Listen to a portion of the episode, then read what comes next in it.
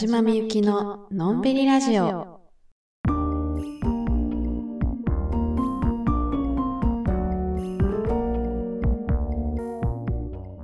こんばんは、田島みゆきです。このラジオは毎週月曜日に更新しているんですが、本日は大晦日ということで、特別に日曜日に配信となっております。いやー、今日で2023年が終わっちゃうんですね。早い。あと1時間ですよ。もう どうなってんだいっていうね。もしかしたら今これを聞いてくださっている皆さんはもう2024年にいるのかもしれませんが、これがアップされた直後に聞いてくださってるまだ2023年にいる皆さんはあの あと数時間の2023年を一緒に楽しんでいけたらなと思っております。それでね今日は何をお話ししようかっていうことなんですが、まあ、先週でのんびりラジオの2023年は完璧に振り返れたのでちょっと今日は私田島自身の1年を振り返ろうかなとは思ってたんですけど振り返るっつったってさ 特に何もないやん。まああの春にね東京で個展をやったということは結構個人的に、えー、とても大きなイベントではあったんですが感覚的にですねあれがなんか今年のことだっていう風に思えなくて もうほんまになんか遠い過去みたいななっちゃっててでしかもあの時のさ古典の感想とかさ振り返りとかはさもうその直後にこのラジオでお話ししてますのでうん今更またね同じように振り返るのもさちょっともう聞きましたよみたいなことになるんで。うんそうですね。まあ具体的な来年にやりたいこととか、まあ、来年の抱負的なものはねあの明日の明けましておめでとう配信の時にまたお話ししたいなと思いますので今日はこの私が大好きな京都を離れるということで私の超厳選超おすすめ京都の美味しいご飯どころ紹介のコーナーやっていきたいと思います。あの一旦ね私の京都での生活に区切りがつくということでこの25年間京都で過ごしてきた私が現段階で知っているめちゃくちゃ美味しかったよっていうご飯どころをちょっと今日は紹介していこうかなと思います。でこの飲食店じゃなくてご飯どころって言っているのはですねあのこの企画をやるにあたって私がもう大好きな飲食店をノートにブワーって書き出してみたところあまりにも多くてですね。それでも結構厳選してるんですけどめっちゃ多くてそのご飯どころとカフェとか甘味どころを全て一気に紹介しようとするとまたこれまた2時間超えみたいな。ねななりかねないと判断しましたのでとりあえず今日はご飯どころに絞ってちょっと皆さんに紹介させていただこうかなと思います。なので今後ね京都に来る予定がある方だったり、まあ、いつか行こうかなって思ってる方だったり、えーまあ、もちろん京都に住んでる方関西の方にもおすすめしたいというお店を厳選しました。なので旅行雑誌とか SNS とかでめちゃくちゃ有名みたいなところもうまあ何個か入ってるんですけど。めちゃくちゃ有名ってところもやっぱ何個かは入ってるんですがなるべくえそんなとこ知らんかったみたいな情報を提供できたらいいなと思って選びました。いやもちろんね有名なお店はもちろん美味しいですから。なんか言うまでもないみたいな感じで私も好きなんですけど、うん、今回はこんなところもあるよみたいなところをねちょっとお伝えしていけたらなと思ってますので。皆さんメモのご用意を。メモのご用意よろしいですか？じゃあまず、えー、京都の観光地ですね。京都河原町烏丸エリア、え、ここが結構電車で行けるメインの観光地になっております。まあそれとプラスで京都駅ですね。うん。でまあ京都駅とその河原町烏丸方面は若干離れてるんですがまず烏丸エリアでちょっとおすすめの飲食店。一つ目熊本総合飲食店マオです。これは紹介したことあったかどうかちょっと怪しいんですがこちらのお店ランチがとにかくおすすめです。ここのお店に行ったら唐揚げ定食を頼んでください。もうそれ一択です。なんかねランチメニューは唐揚げ定食とあともう一個なんかあったと思うんですけどもう一個はねあのほぼ誰も食べてないんです。もうそこ行ったらみんな唐揚げを食べてます。なぜか。唐揚げが食べ放題だからです。すごいやろ？すごいんですよ。で味もめちゃくちゃ美味しい。もうサクッカリッカリみたいな。めちゃめちゃ美味しい。であの最近行った時にちょっと変わってたんですけど今まではその唐揚げの味付け塩だったりポン酢だったりタルタルだったり、まあ、いろんな味付けが日替わりでランダムで変わってたんですよ。だからあ今日の唐揚げの味付けなんやろうなみたいな。あー何や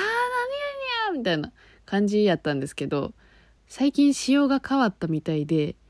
自分でその味付けを選べるようになってたんですよ。この前行った時。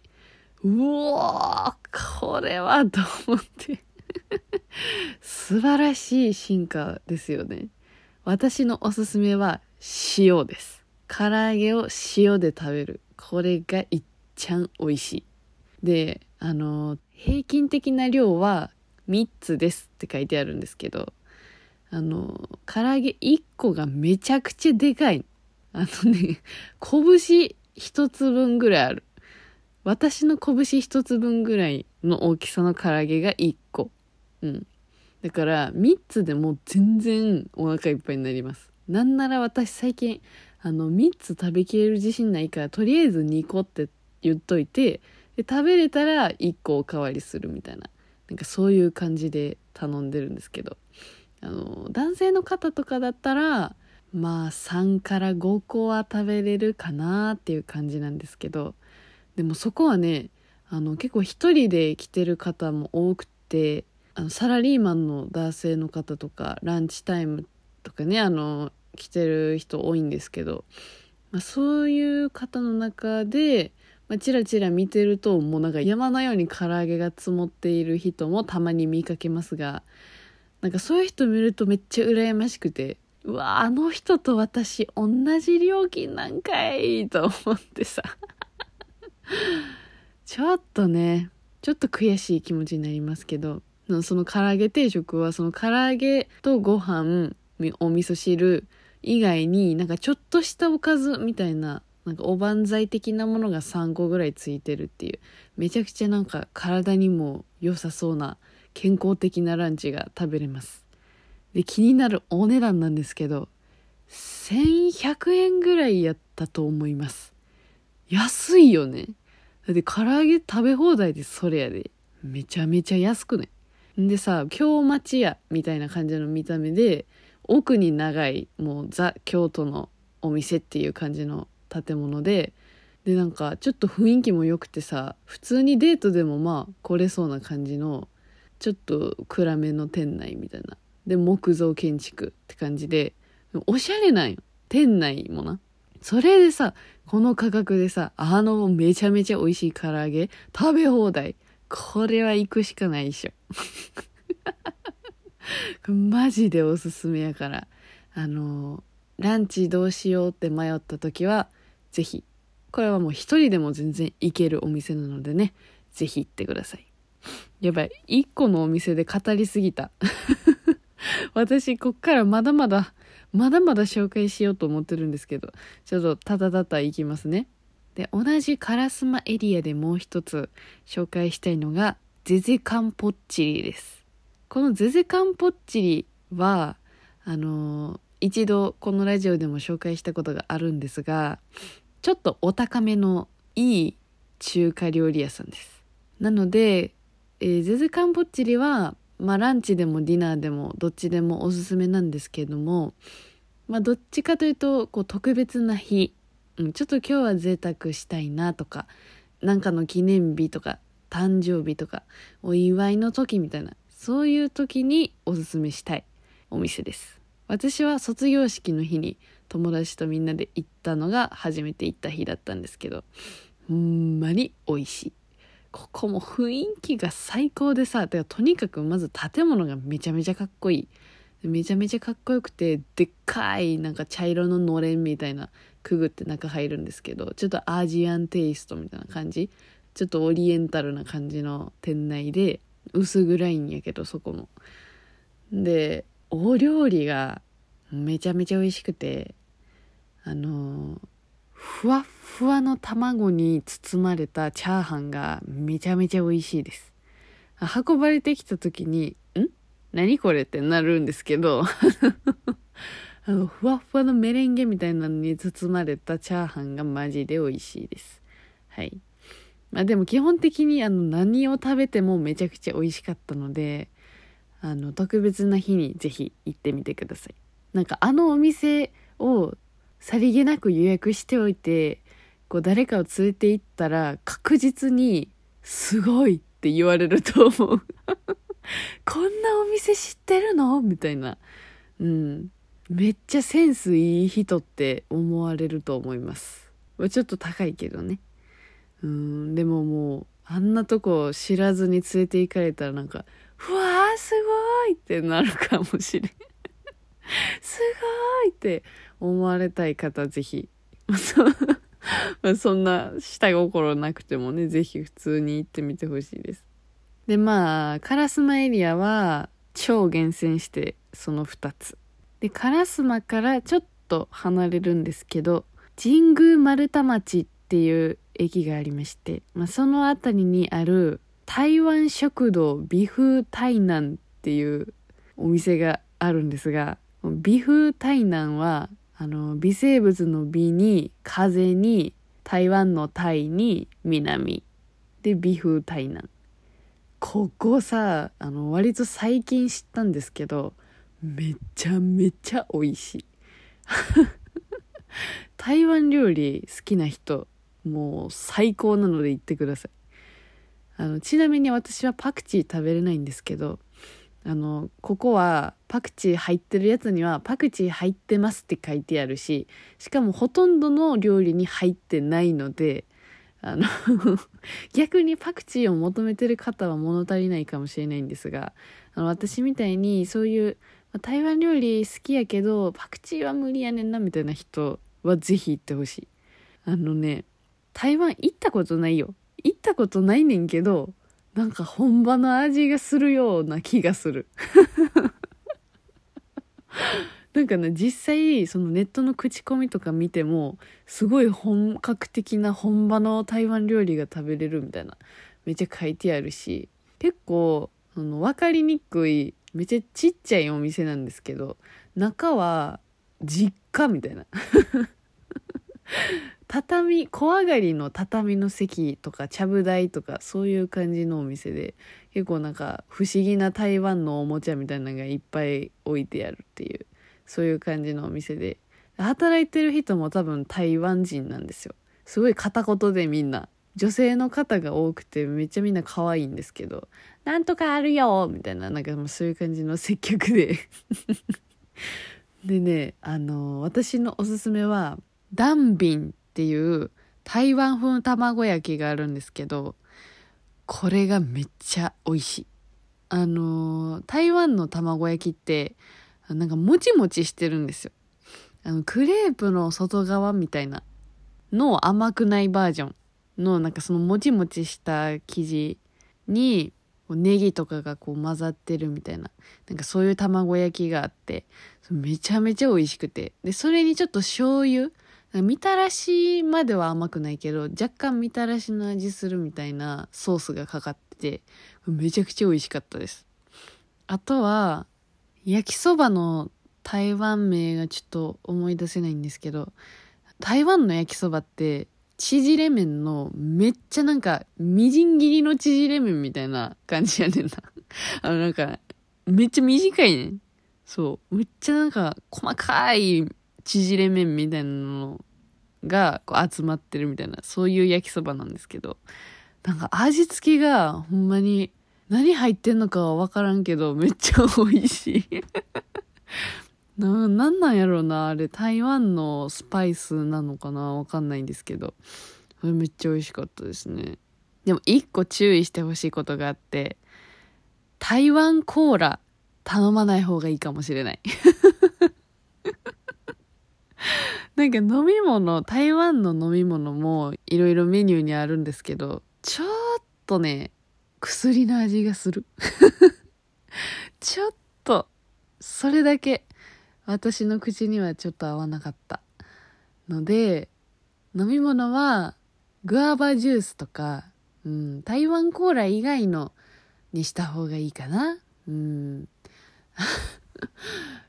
なんかな一口目はなコーラみたいな味がすんねんけどもうなんか鼻に抜ける匂いっていうか味がまあちっちゃい時に飲んだ飲み薬みたいな味すんねんか。いやほんまにあの台湾で飲まれているコーラそのままカンカンで出てくんねんけどちょっとあれはね好き嫌い分かれそうな感じがしましたんでそれだけちょっと気をつけていただいて。ご飯はマジで美味しかったです。はい。であとはですねちょっと場所離れるんですけど北の白梅町っていうえー、駅がまたそれありましてちょっとこれはね観光客の方はもしかしたらバスで行った方がいいかもしれないっていう場所なんですけどそこに豊家茶屋っていう昔ながらのお食事どころがありまして、まあ、ここは結構有名なのでガイドブックとかそういうのにも載っているようなところかもしれないんですがここもめっちゃ美味しいのね。なんか京都といえば湯葉有名じゃないですか。美味しい湯葉が食べたい方豊家茶屋行ってください。豊家茶屋の湯葉丼がマジで美味しいの。もうふわーってなるから。私あんな湯葉であそこまで感動したことないってぐらい美味しくて。その豊家茶屋の湯葉丼はあんかけがかかってましてそんなにね味濃くないんですよ。もう京都薄味がねあの主流なんでだしの味です。めっちゃ美味しくて。でねあのちょっと量は多いです。なのでお腹は空かせていった方がいいかもしれない。でなんか湯葉丼となんかお通しで最初なんか豆腐出てくるんですけどその豆腐もめっちゃ美味しくて、まあ、そもそもその豊家がお豆腐屋さんなんですね、まあ、お豆腐と湯葉を普通にお持ち帰りで売ってるんですよ。でその2階でお茶できますよみたいな。まあ1階の奥も席あったかな。そういうお店で。結構ちっちゃめのお店なんですけど。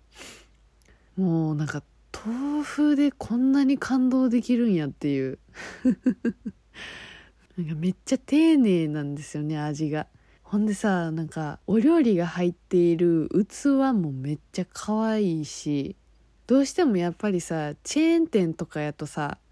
お皿決まってるやん。この料理にはこのお皿みたいなさ。統一感みたいなあるやんか。なんかやっぱ昔ながらのお茶屋さんやからさ。その友達と一緒に行ったけど友達と私で全然お皿違うくって。もちろん頼んでるもの違うのもあったけどおかず同じおかずのお皿とかさ。お味噌汁の器とか同じ料理でも違う器やったしもうそのなんか器が可愛すぎて友達と一緒に「この器欲しいな」とか言って。やっぱ料理だけじゃなくてその器まで大事だよねみたいな思いましたね。でもうなんかここはすごいこう旅行気分を味わえるようなお店なのでもし京都にお住まいの方で行ったことない方是非行ってみてほしいです。なんかプチ旅行来たみたいな気分になれます。のでね是非豊受茶屋湯葉食べたい方行ってみてください。あとはですね中華さっきゼゼカンポッチで紹介したんですけどもうちょっとリーズナブルな中華料理食べたい方マルシン飯店行ってください。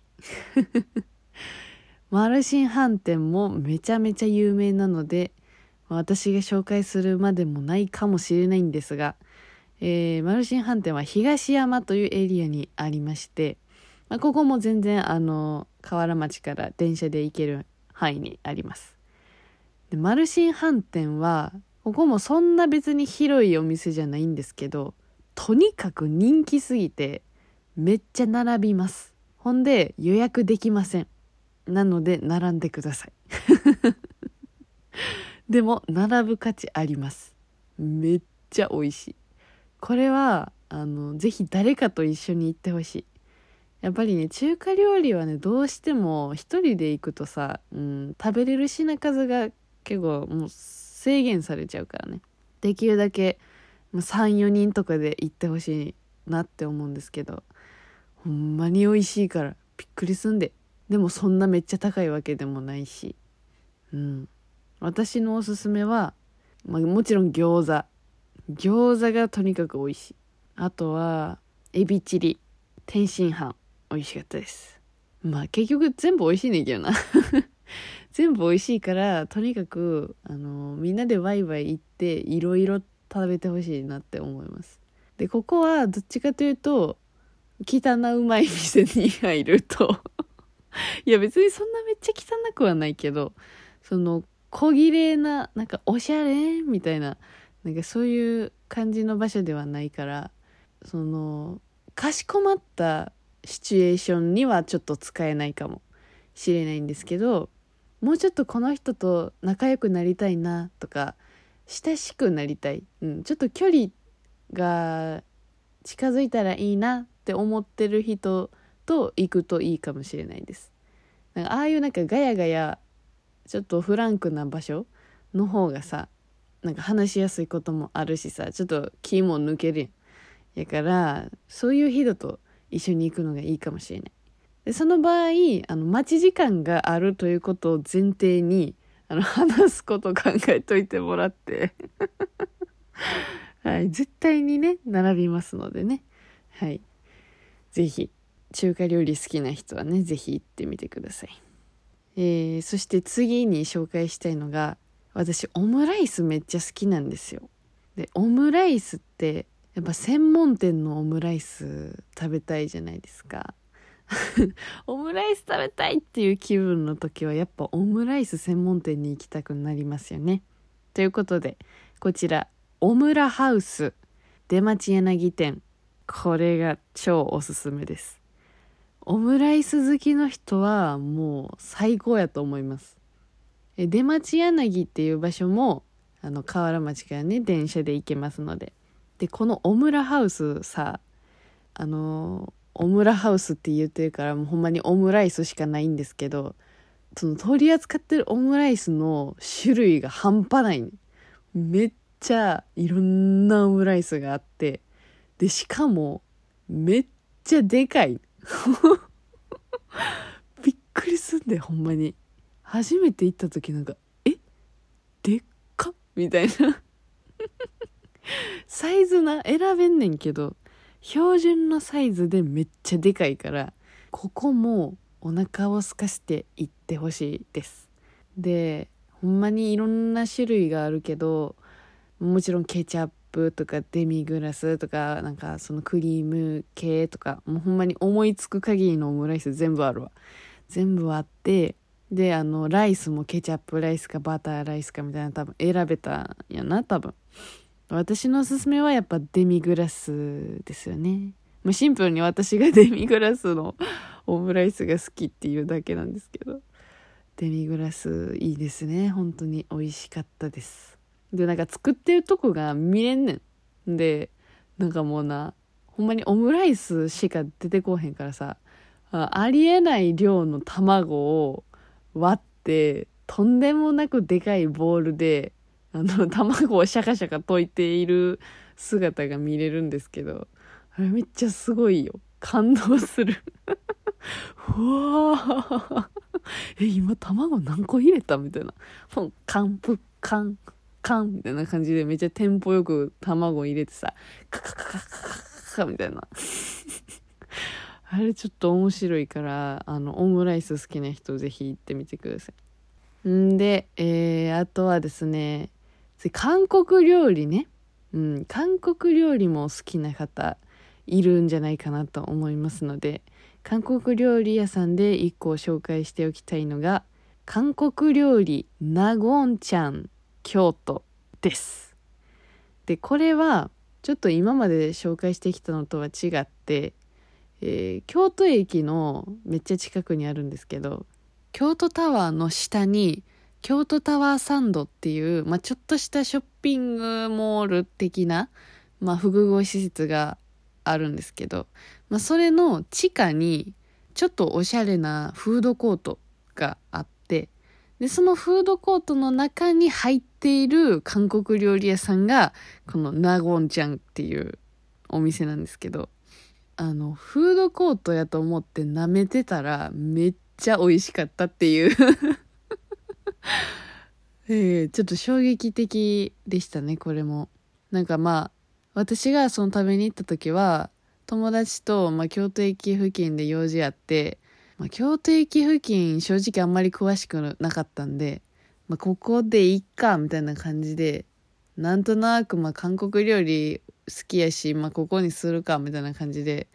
ヤンニョムチキンとキンパのそれぞれ定食を頼んだらパクって食べた瞬間に「え美味しい!」ってなって びっくりして私韓国は行ったことあるんですけどなんか韓国で食べた味がすると思って ほんまにあの超本格的な韓国料理食べれますただ、まあ、そのフードコートやから、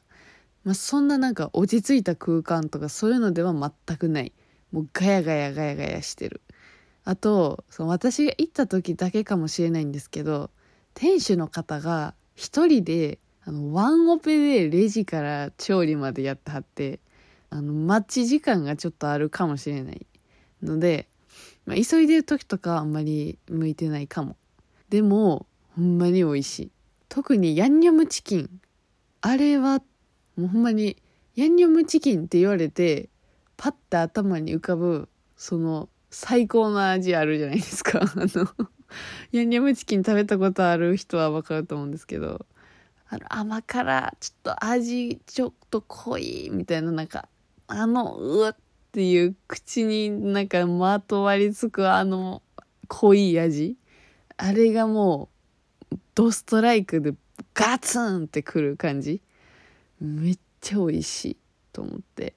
なのであの京都駅付近のホテルに泊まる方とかあの着いたはいいもののなんかお昼これどこで食べる？みたいなあの京都駅付近でどうしようどうしようみたいななった時はまずその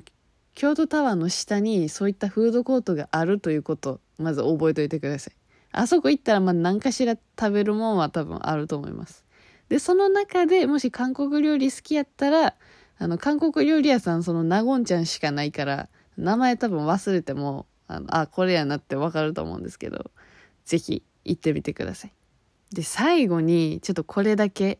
紹介しておきたいっていうお店があって、ちょっとイタリアン言えてなかったから、ちょっとイタリアンの私の一押しをちょっとここで紹介させていただきたいんですが、先に言っておくと、めちゃくちゃ行きにくいとこにあります。まず電車では行けませんなのでちょっと観光客の方にはちょっと厳しいかもしれないけど関西とか京都にお住まいの方には是非行ってほしいのでちょっと紹介するとピッコリーノっていうピザ屋さんがありましてこのお店は私が通ってた大学のめっちゃ近所にあるんですけど大原の神社とか、えー、その靴掛けという地域にあるんですけど、まあ、とにかく山です。山の方です。なので車かな？うん。バスも結構行きにくいので車乗れる方はぜひといった感じです。ただまあとても行きにくいというのが欠点ではあるんですがめちゃめちゃ美味しいです。やっぱピザってさいろんなタイプがあると思うんですけどここのピッコリーノのピザは満足感半端ないピザです。具もめっちゃ乗ってるしまずサイズもちょっとデカめやし耳もふわふわもちもちでもうとにかく満足感がすごい。めっちゃ美味しい。でちょっと行きにくいところにあるんですけどすごい人気のお店で予約してなかったらめっちゃ待たされる可能性があります。のでもし行くってなったら予約することをおすすめします。私も食べに行く時はいつも予約してます。いや大学生時代はみんなとなんか気軽にちょっとピッコリーノ行くみたいな感じでちょっとした贅沢みたいな感じであのピッコリーノ行ったりしてたんですけどもうあの辺行くこともなくなったからさもう今となってはもう懐かしの味みたいな感じになってるんですけどなんかね多分あそこは夫婦で経営してるんだと思うんですけど旦那さんがピザ作ってて奥さんがホールを回してるみたいな多分そういう感じでなんか普通の一軒家を開拓してお店にしてるんかな？っていう感じの店内で。でもほんまに人気のお店やからさもうお客さんの入れ替わりとかもじゃ激しいしさその奥さんと旦那さんの連携プレーがすごい。インカムとかついてんねんな。なんかな不思議やねんな。あの一軒家の中でそのインカムをつけて動き回るあの奥さんがめっちゃなんかかっこいいねんな。めちゃめちゃ仕事できるやろうなみたいな。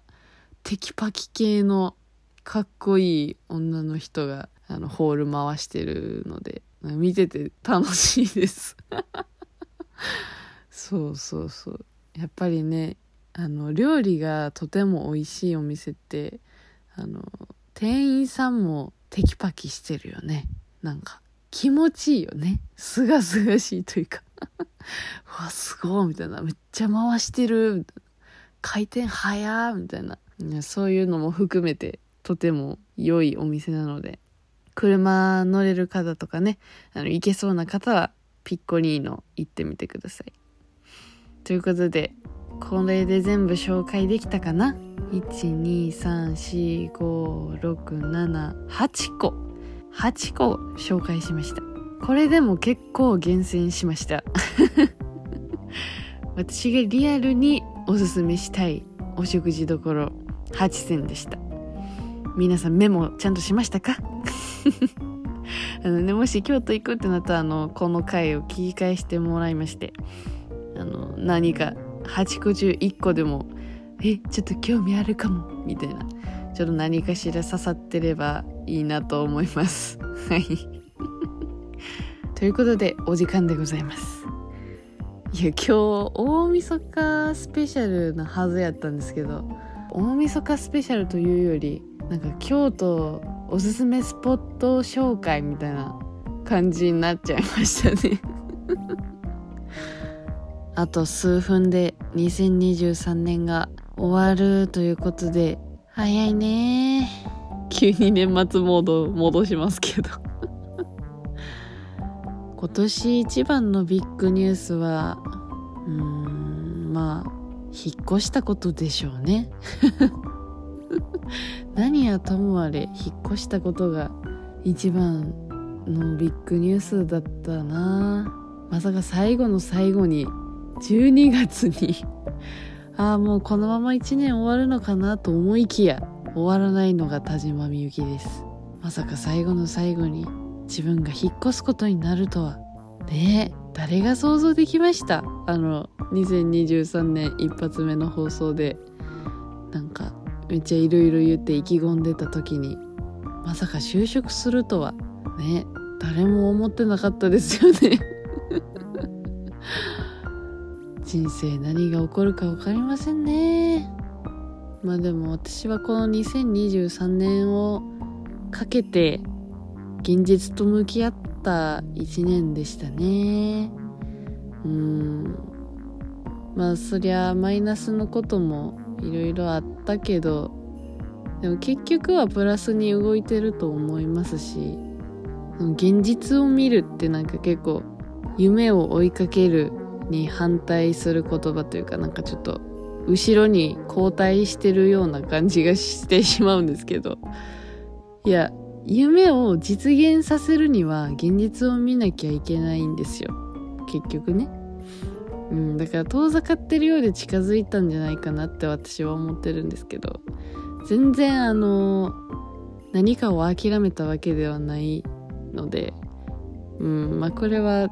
旗から見たらそのそのなんていうか言い聞かせてるだけというかそう強がってる風に聞こえるかもしれないんですけどまあ私本人的には全然あの前に進んだ気でしかないのでまあ今年1年私はよく頑張ったんじゃないかなと思います。そして皆さんもよく頑張りました。2023年を超えて皆さんと一緒に生き抜いてこれたということが何よりも素晴らしい事実なのではないかと思います。みんな本当にお疲れ様でした。じゃああと残り数分の2023年お互いに楽しみましょう。ということで Spotify でお聞きの皆さんは番組のフォローと星マーク番組の評価もぜひよろしくお願いいたします。このエピソードの感想などコメントしてもらえるととても嬉しいです。今週も最後までお聴きいただきありがとうございました。また明日2024年一発目の配信でお会いしましょう。またね良いお年を。